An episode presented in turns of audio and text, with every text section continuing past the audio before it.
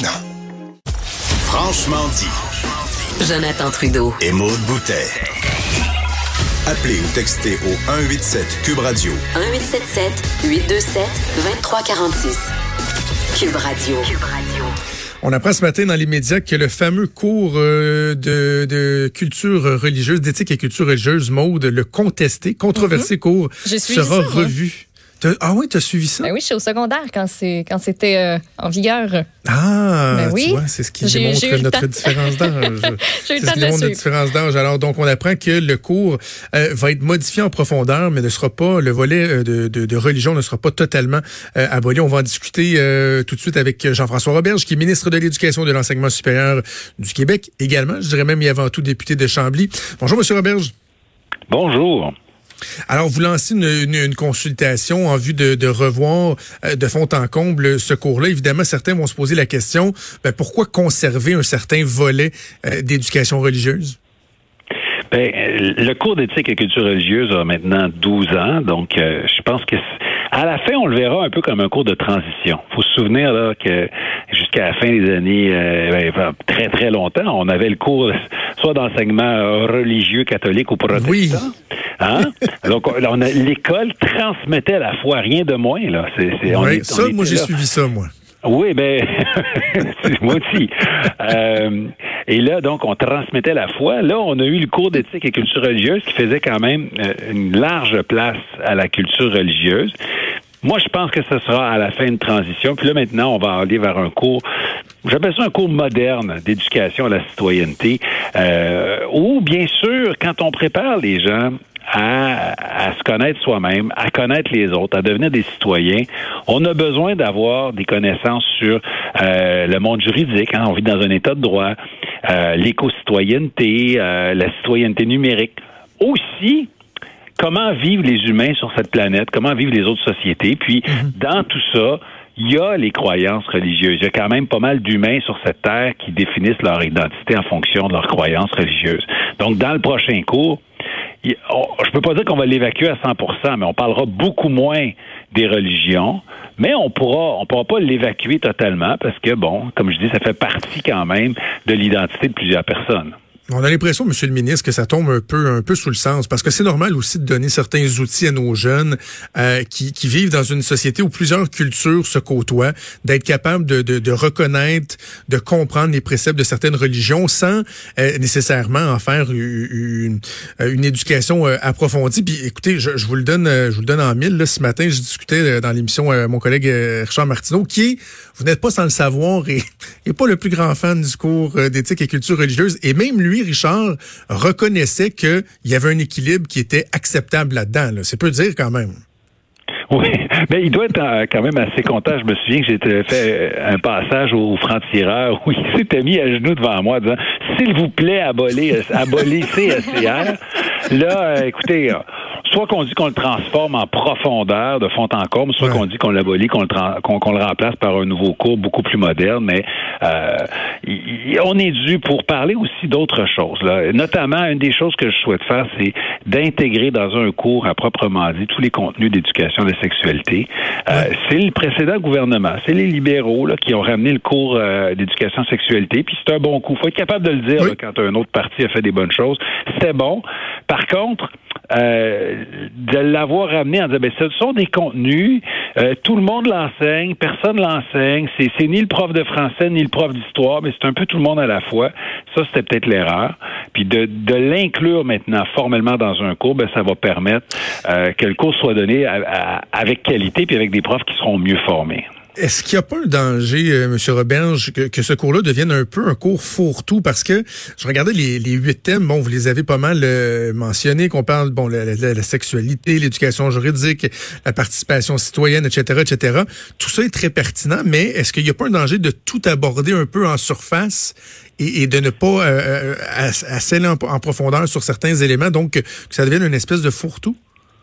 Ben, D'abord, tout ne sera pas vu en même temps à, chaque année. Moi, je pense qu'il faut séquencer les, euh, les apprentissages. Euh, par exemple, euh, l'éducation juridique, qu'on connaisse l'état de droit au Québec, la loi ces jeunes contrevenants, puis les obligations, les droits et devoirs. On peut penser que ça va aller plus à la fin du secondaire, puis pas tellement en première, deuxième année du primaire. Hein. Donc, ça va être ça va être séquencé. Ensuite, tous ces contenus-là, quand on regarde ça correctement, on voit bien que c'est un cours d'éducation à la citoyenneté qui est axé sur le respect de soi et des autres.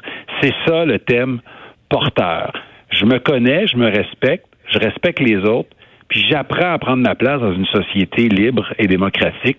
Et tous les thèmes sont fédérés par cette vision-là un des éléments qui, euh, qui soulevait des craintes lorsqu'on parlait du volet religieux dans ce cours-là, c'était qu'on dirige un peu, qu'on vienne vraiment moduler la pensée des jeunes. Puis on, je pense que de façon générale, on s'entend que l'école doit outiller les jeunes, mais pas nécessairement leur dire quoi penser quand je vois le volet éco-citoyenneté, je dois vous avouer que j'ai certaines craintes. Est-ce qu'on risque pas de tomber dans un certain militantisme, euh, à la limite même alimenter un certain sentiment d'éco-anxiété plutôt que de dresser juste un portrait euh, objectif des, des, des enjeux environnementaux?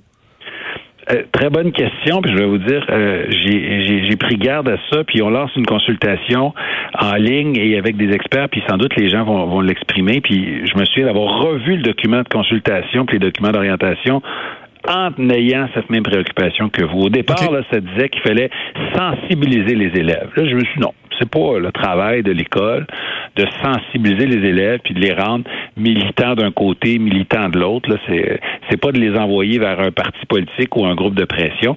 Moi, je veux que les gens soient informés. Donc, quand on va aller là, j'invite les gens vraiment à participer à la consultation en ligne. Ça je l'ai fait. Je l'ai fait, Monsieur le ministre. Bon, ben voilà. J'ai fait mon devoir de citoyen. Je l'ai fait ce matin. Ben, vous permettez que je prenne juste peut-être 15 secondes pour expliquer. Ici, on dit par ce thème. L'élève peut être informé, c'est important, c'est pas sensibilisé, informé, par exemple, des enjeux internationaux et planétaires en matière de changement climatique. Donc ici, il s'agit pas d'être alarmiste, il s'agit de voir les informations telles qu'elles sont.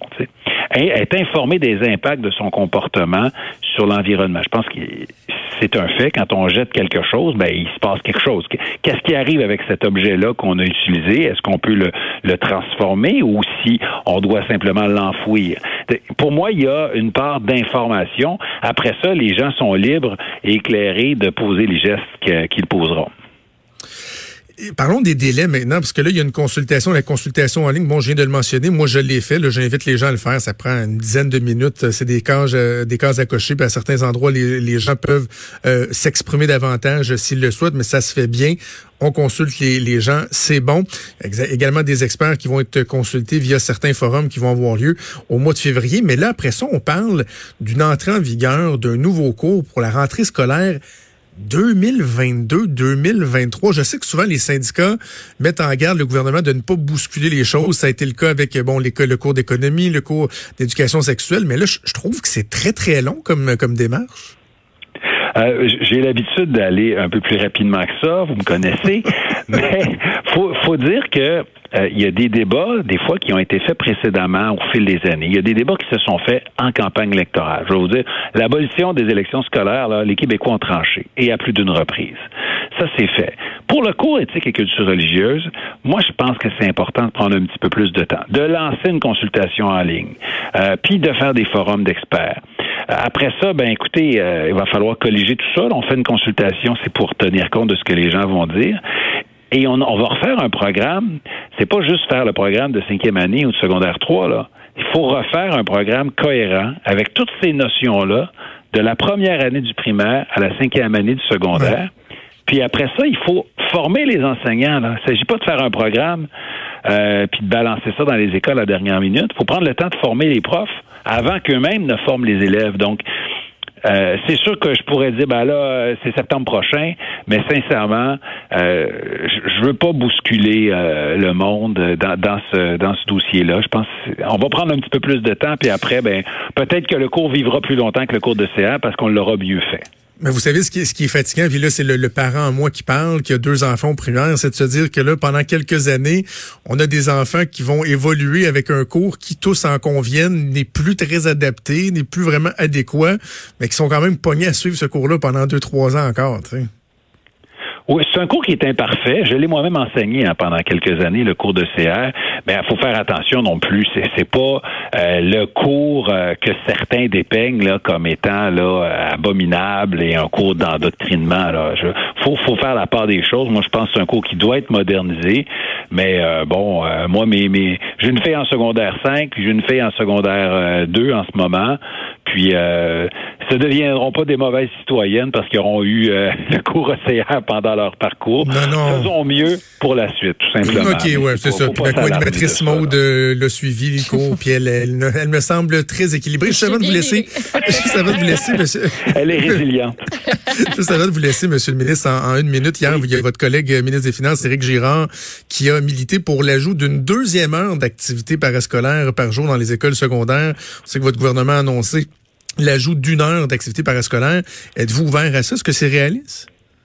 Ben, moi, j'adore l'enthousiasme de, notre ministre des Finances pour l'éducation et le parascolaire, donc les activités culturelles, sportives, scientifiques. Euh, je vais vous dire, on va réussir l'implantation de, cette première heure là d'abord avant de penser d'en acheter une deuxième. Mais Qu'est-ce que nous sommes chanceux? Nous sommes donc chanceux d'avoir un ministre des Finances qui voit l'éducation comme un investissement plutôt que comme une dépense, parce que pendant de nombreuses années, faut se souvenir qu'avec les libéraux, euh, l'éducation, ça coûtait trop cher.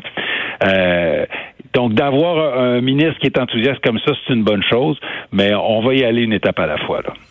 C'est bon. Vos bons mots lui seront transmis. Là. Vous lui enverrez le monitoring. On est en préparation budgétaire. C'est toujours bon d'avoir des bons mots pour le ministre des Finances. Jean-François Robert, ministre de l'Éducation et de l'Enseignement supérieur, député de Chambly. Merci de nous avoir parlé aujourd'hui. C'est bon. À la prochaine. Merci. Au revoir. Vous écoutez Franchement dit. Avenir sur Cube Radio. Cube Radio. Dès 12. On n'est pas obligé d'être d'accord avec Sophie Durocher. Cube Radio. Cube Radio. Autrement dit. Et maintenant, autrement écouté.